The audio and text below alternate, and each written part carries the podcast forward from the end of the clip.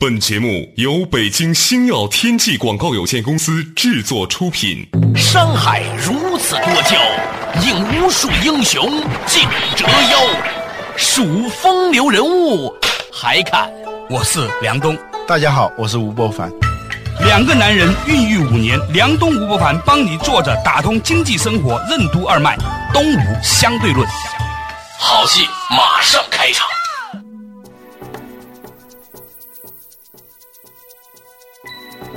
做打通经济生活任督二脉，大家好，欢迎收听东吴相对论，我是梁都，对面的依然是二十一世纪商业评论主编吴伯凡，伯凡你好，大家好。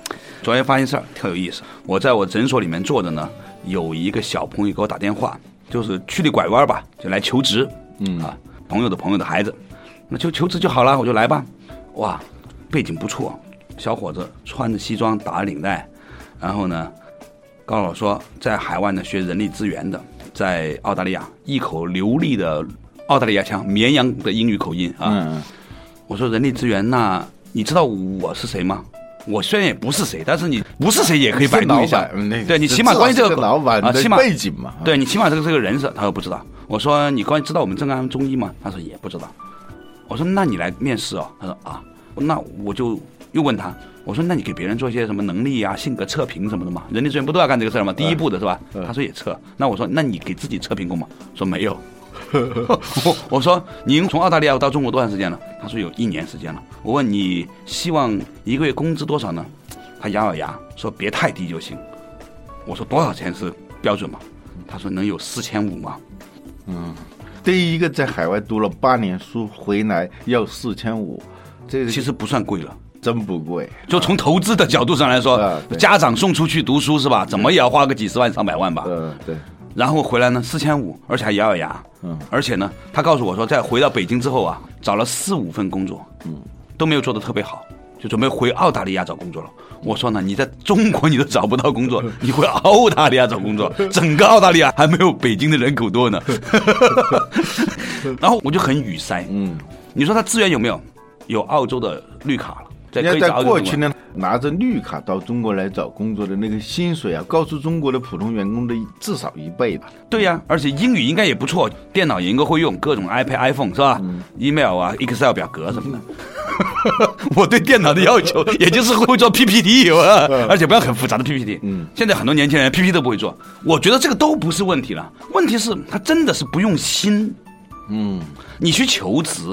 现在 Google、百度那么流行，那么容易用，是吧？你稍微看一下，你大概就知道这个是干什么的。嗯，而且你说你要想了解一个公司，在百度上你现在很少有说查不到的公司了。嗯，对呀，起码还可以看看微博嘛，是吧？对呀，所以这个事情它就引发了我的一个思考，一个是能力问题，一个是用心的问题。嗯，你在跟很多人打交道的时候，发现他什么都有，就是没有心。对他不用心做一件事情呢，就像那个电脑里头读新闻给你听，现在有那种软件嘛，对，读那种呢也没错，照说读的。就跟那个导航仪里面那个女人说话一样，对对对，前方二十米请右转，呃，对对，要有的他都有，甚至是超出你的预期，说了很多很啰嗦的话，嗯，但是呢，你发现那个声音里头是没有心的，没有感知的。对待任何一份工作，他都是用这种近乎于机器的这种态度、心智来跟人打交道。昨天我就问他一个问题，一个特别流行的问题：你幸福吗？嗯，我就很想问他这个问题。然后呢，我问完他之后呢，他嘿嘿嘿，也没说话就走了。我还特别好，我说你这样吧，你再去做个功课，我再给你一次机会。嗯，招聘员工一个最简单的方法就是。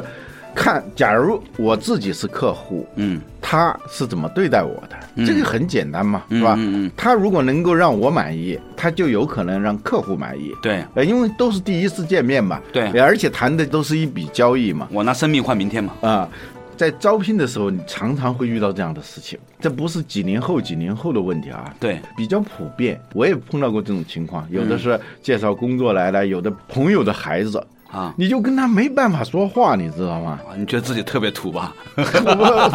他还觉得没办法跟你说话呢。对对对对对，就是那样的，就那个气场特别不对劲啊。对坐一会儿就恨不得啊，那就走吧。对走了以后给你发个短信过来，说以后有什么事儿找我的话，请打这个电话，很好玩儿。对对对，小孩儿啊，他没有那种战战兢兢，也没有那种毕恭毕敬。我倒不说他一定要对我怎么样，嗯，而是说你是不是有一股沉静二字在，嗯，我曾经在一本书上看到，他说中国文化的本质啊，在沉静二字上，嗯，稻盛和夫也说要敬天爱人呐、嗯诚意是你做任何事情的一个初心，嗯，你是不是有诚意啊？嗯，前几天参加那个樊登的一个职场节目啊，倒是让我真的接触了很多很多人。有一个小伙子挺有意思啊，啊，他呢是个八零后，八二年出生的，嗯，他没上过大学，他去当兵，做武警，在一个很大的城市里头的护卫国旗的那种武警啊，啊国旗班的相当于，呃，他说他当兵之前啊，只要一开口说话就脸红。当了几年兵以后，他一个明显的收获就是见人不脸红了，因为他站在那儿都是别人看他，你要面不改色心不跳，嗯，跟国旗同在的那种威严。还有一点呢，他在部队里头养成一个什么习惯呢？就是。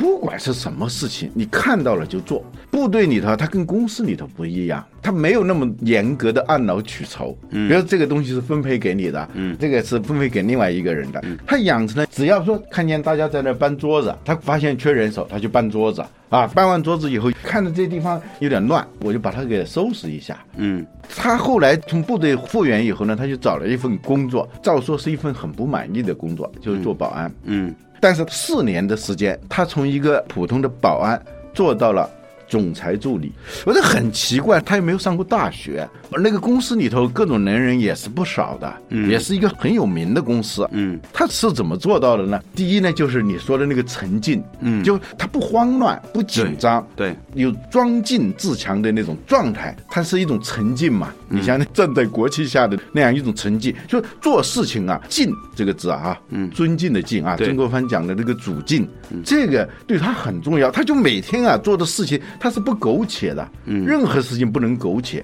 都像是在护卫国旗似的，嗯，这个啊，这是很稀缺的资源。你想想，就在一个公司里头，对从来没看他马马虎虎的做过事情，你让他马虎，他都马虎不下来。嗯，第二呢，就是他看到什么事情他就做。刚开始是同事对他有一个评价啊，说他这个热心人，嗯，渐渐几次几次，他主动的很有眼力劲儿，很主动的去做，只要是他所看到的事情，嗯，这样就给老板留下了印象。嗯有一次在这个公司接待客户的时候，出了一点状况的情况下，他非常果断也很敏捷的把这个事情给处理好了。嗯这样老板就一下子觉得他是可造之才，就让他当行政助理。嗯他意识到自己的这种挑战，因为他连电脑都不会。嗯他跟老板说：“能不能给我十天的时间，我准备一下？”后来老板才知道他准备了什么。十天的时间，每天熬夜，几乎是熬通宵的，就把电脑给学会了。学了什么东西呢？Word、Excel、PPT 这些全会了。十天的时间，这个我相信他能够做到。就在部队里头啊，嗯他给你派一个任务，那就不能打任何折扣的，不能说哎呀，这个东西可不可以拖一下？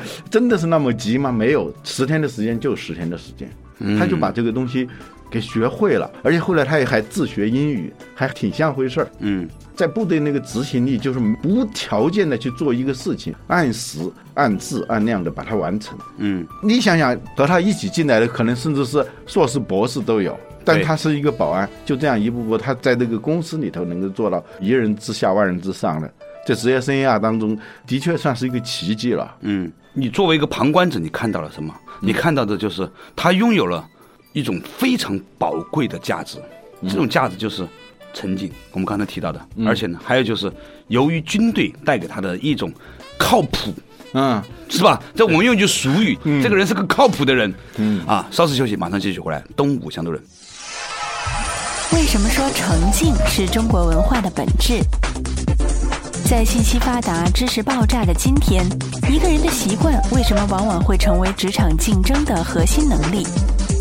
稻盛和夫为什么会按照深沉厚重、磊落豪雄和聪明才辩三个种类来划分人的资质？气场足够大，而不是足够强，为什么是职场成功的条件？欢迎收听《东吴相对论》，本期话题：幸福在哪里之上期。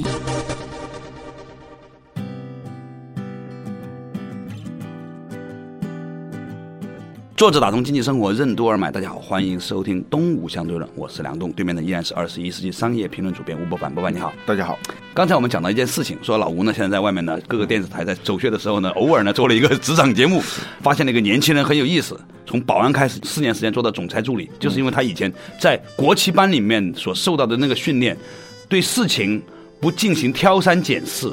然后呢，迅速完成任务，果断，而且呢，做事认真负责，想不认真都不行的这种状态很有趣。嗯，这个节目叫步步为营，最后的结果我可以预见，这些老板是顾不了他的。为什么呢？他要价比较高，嗯年薪三十万，嗯他从这一家公司出来，后来在另外一家公司是常务副总，嗯啊。因为民营企业生存艰难，现在老板不愿意继续做实业了，嗯，他觉得思路不对，他想自己出来再找一家公司，嗯。他是这样，他说这个公司如果老板觉得我可用，我也觉得这个公司是有前途的，我零薪酬我都愿意干，但我开出的薪酬是三十万，嗯。在一看还是有那种军人气质，很沉静，但是非常的果断，非常狠。我觉得他那个意志里头啊有一种狠的东西，就是说我零薪酬也可以，但我要开出的是三十万。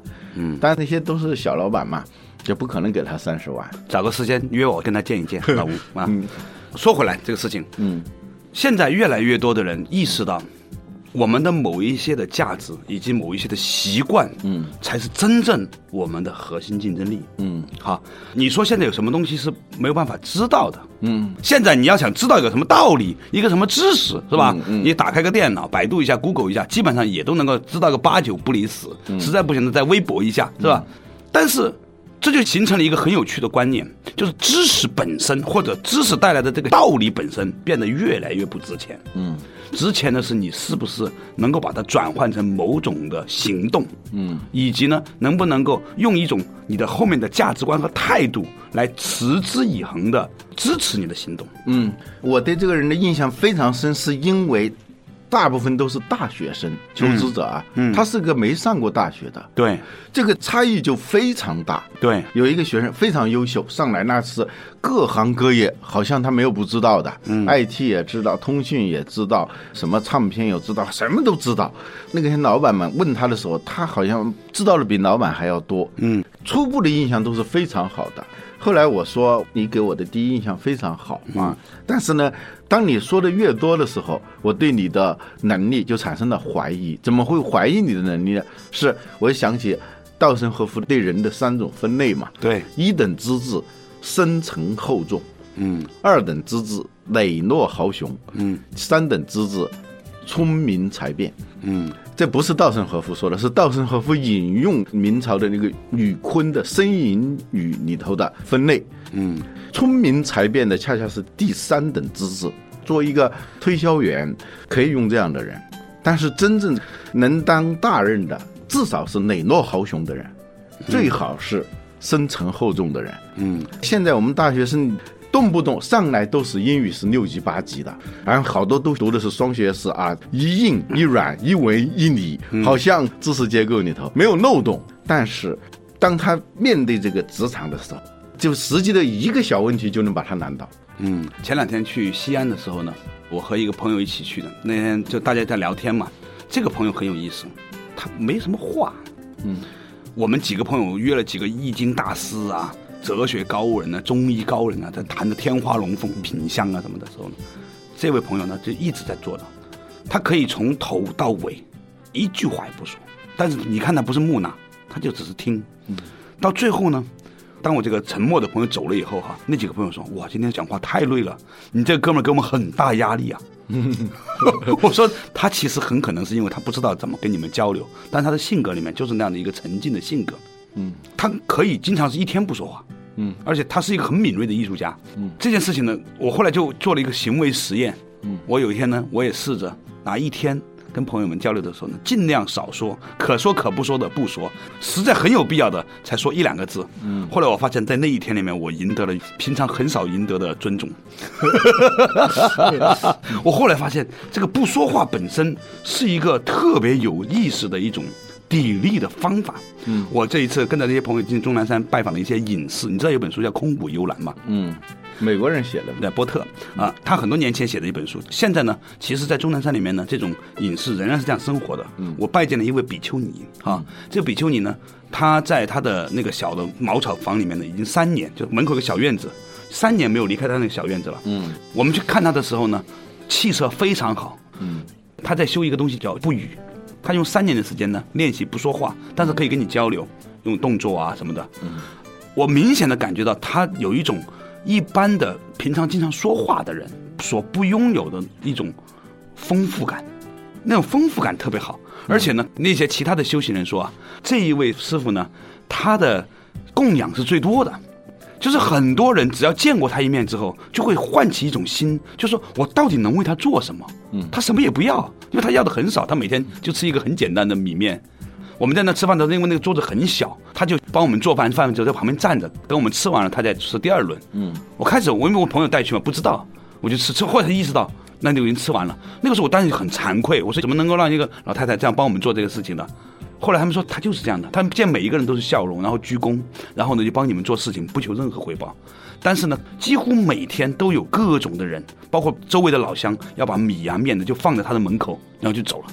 他们就说一句话叫“人能常清净，天地其皆归”。他身上有一种让所有人都愿意千方百计想帮他的一种魔力。他什么也没有说。他很有趣，这个我们在前面节目里头讲到过这种温暖感、气场啊，嗯，就是说有的人的气场是硬啊，他不是强嘛，嗯，强是什么？你的辐射力大，你的感召力大，硬呢就是想征服别人的。有的人他就是往那儿一坐，马上别人就能感觉到他是来征服大家的，嗯，这是两种很不一样的气场。嗯，真正的气场就是像那个冬天里头盲人去摸鱼，嗯。我很小的时候就听说冬天里头，他们摸的很多鱼，嗯，也许是心很静啊，嗯，比较有毅力啊，他一直练那种相当于冬泳的这种功夫啊，嗯，其实很简单，他不用摸鱼。他就是往那个湖里头一蹲下去，要，一待，它就是温暖的嘛。嗯，它这个体温嘛，在这种寒水里头啊，那鱼就自然就会过来啊，然后就抓住了，对，拿回去煎来吃了。清蒸还是红烧？圣经故事里头不有一段那个，就是两个渔夫啊，就是在那儿打鱼嘛。嗯，在那湖边，然后那个耶稣就都没有看他们，其实是用余光看了他们一眼，然后就说了一句：“Follow me。” Follow me，跟随我，我让你们得人如得鱼。哦，那两个人赶紧把那个渔网就扔了，就跟他了哈。有一本书叫《耶稣 CEO》，就是一个叫耶稣的 CEO 啊，他是从管理学的角度分析这个人。他其实讲的是这种感召力，智者不言，沉静而喻啊，就是他不说话，但是他有一种无形的这种力量，像磁场一样，在这种寒冷的水里头的一个温暖的身体一样，就能够把其他的很多的。资源、人力资源和各种各样的资源汇聚起来。嗯，大家老在讲职场，职场，职场也是个场。关键是你要在这个职场上要做得好的话，其实首先是你要有气场。没有气场的人在这个职场里头，那不过悲催的事情，很多的领导本身很有气场，人们也是投靠他来了，然后呢，被他手下的人伤害的一塌糊涂。稍事休息，马上继续回来，东吴相对论。爱和幸福为什么是需要学习的？为什么说幸福并不是拥有资源的产物，而是一种操之在我的能力？教育为什么不能通过灌输完成，而是要靠发明本心？真正有用的东西为什么往往都是靠自学得来的？为什么说游手好闲的学习并不比学习游手好闲要好？欢迎继续收听《东吴相对论》，本期话题：幸福在哪里之上期。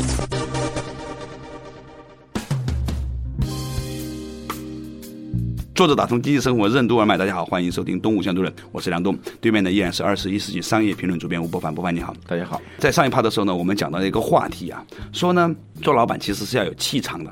职场呢也是一个场，就是呢一个人呢，他能够与物为春，他温暖的时候啊，他会形成一种场，会把他周遭的这种环境改造成一个小的温暖的环境。嗯，这让我想起了最近的关于幸福的讨论。幸福这个事情呢，它的确是一个能力问题。嗯，我们曾经讲过这种上岗证的问题吧，是吧？嗯。现在这个世界上上岗证越来越多，各种考试越来越多啊，连环卫工人都要上岗，但最重要的事情都是不需要上岗。恰恰是对人生最重要的那几件事情，谈恋爱从来不用上岗证，我们做父亲也没有上岗证。嗯。但是恰恰是爱，嗯，幸福，嗯，这些东西。是最需要上岗证的。嗯，很多人抱怨为什么我不幸福？嗯，其实他是一个文科生，他就不会去抱怨说数学系的课本上一道题自己不会去做。那很简单嘛，因为他没学过嘛。对，他自己很清楚。但是呢，他会抱怨自己为什么我不幸福？嗯，他就没有意识到这里头其实也是一个能力问题，不是你想恋爱就恋爱的。当然了，很多时候我们确实是有一个幻觉，我想恋爱。就恋爱了啊！通过各种方式啊，这个微博里说的，通过推销的方式、促销的方式、营销的方式、品牌的方式，把自己销售出去，销售出去啊！假如你是什么高帅富、白富美之类的，你就不用担心，你好像就有这个资格了。其实那只是叫资源嘛，嗯，它不是能力嘛，能力是没人跟你考试的嘛，嗯，你有了某种资源，你就觉得你会了，就像有的人有了一点钱，就觉得自己可以做老板了。其实是完全是两码事。对啊，你说到幸福这个能力的时候，我突然想起一个事儿。嗯，前两天呢，我在西安呐参观了一个学校，这个学校呢是培养这个按摩技师的。嗯，一个人呢在这个学校里面交六千块钱，经过大半年的学习呢，可以出来找一份六千块钱的工作。这个校长呢跟我说了一个事儿，他说：“你说我投资六千块钱，一年呢能产生大概七万块钱的年收入，那大概五年呢就是三十五万块钱的年收入。”他说：“你说，如果一个人要想嫁给一个拥有三千五百万身家的人，那么技术上来说呢，他就拥有了一千七百五十万的身家。那么你要变成一个配得上这样的一个身家的一个太太，你需不需要接受某一些的学习呢？啊，比如说。”起码你要照顾家里面的孩子的健康吧，这是一个知识和能力吧。你要懂得照顾老公的父母的身体健康吧。你要懂得帮他做某些判断和选择吧。你要帮他维系他的社交圈子朋友吧。你要帮他有效的把钱花出去吧。这些都是需要学习和能力的。但是呢，大部分的人老想我漂亮我就能嫁给这种人，错了。增加了这个美丽这个事情啊，它是一个递减的，它是个资源递减型，只有能力才会是持续增加型的。以前我们也讨论过，是吧？俄罗斯为什么没有伟大的公司啊？这个国家的资源很多。日本为什么有很多好公司啊？因为这个国家资源很少，所以资源多呢，往往以能力地位代价。嗯，它有些是置换出来的。所以呢，一个人呢，一定要很清楚的知道，当自己资源不足的时候，上苍给了你一个提高能力的缺口。嗯。这就是所谓的窄门嘛，哈。嗯，所以还是有个关于幸福的培训的问题哦。我一说到培训，我就有点不愿意说了，人反感。你觉得这个词代表了某种的欺诈行为、考试指标化等等等等，是吧？对对，那种成功学，我就会想起那些东西了。对，培根说的嘛，真正我学的有用的东西都是自学来的。嗯，后来我老在想这句话，我觉得他是对的。嗯，但是他为什么对我一直就没有想清楚？最近。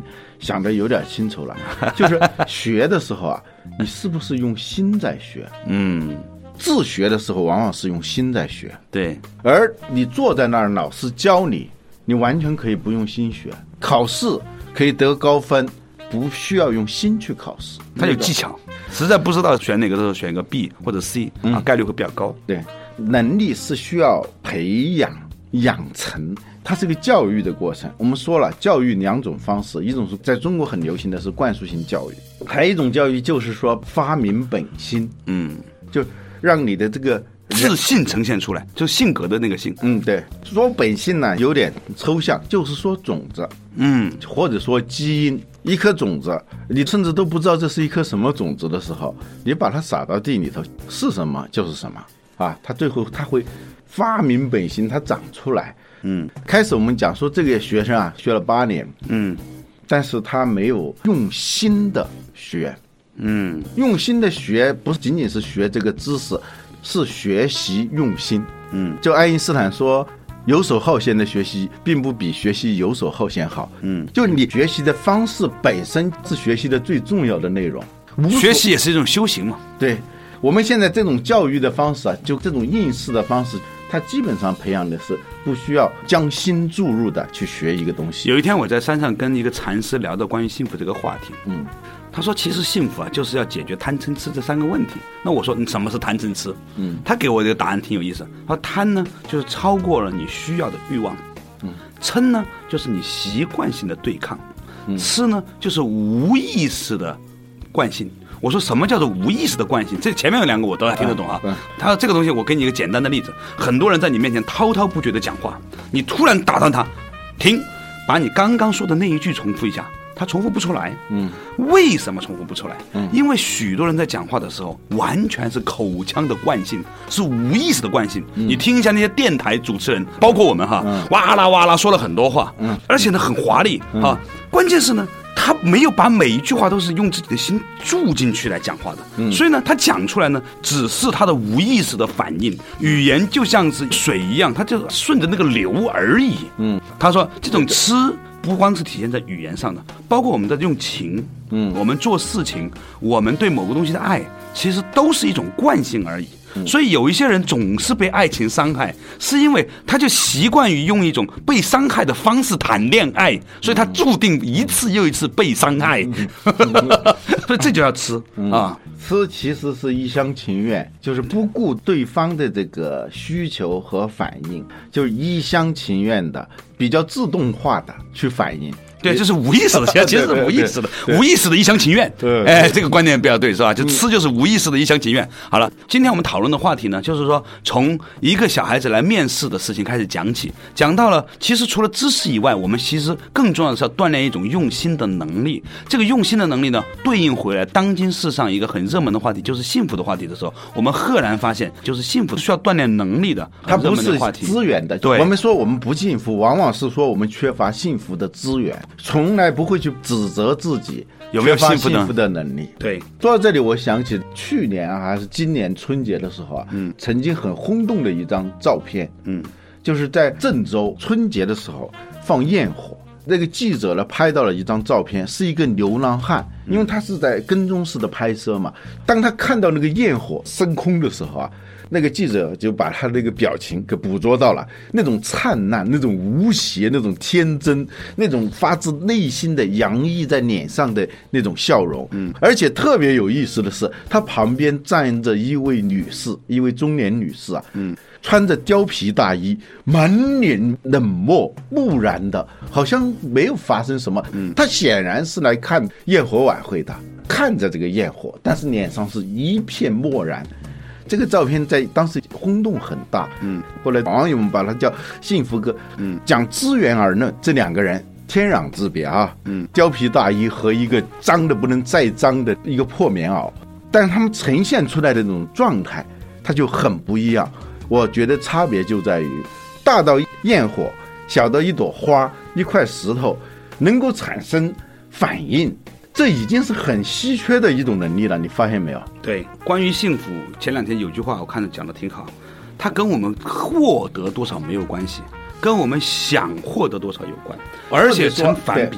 你想获得多，你就不幸福；你想获得少，你就相对幸福一点。也有一句话说，这个幸福啊，其实没有什么所谓幸福不幸福，只有不同境遇之间的落差而已啊。对，今天跟老吴讲的这个话题的时候呢，其实我在一边听一边就在问自己，我到底是否拥有幸福的能力呢？与君共勉。好了，感谢大家收听今天的《动物相对论》，我们下一期同一时间再见。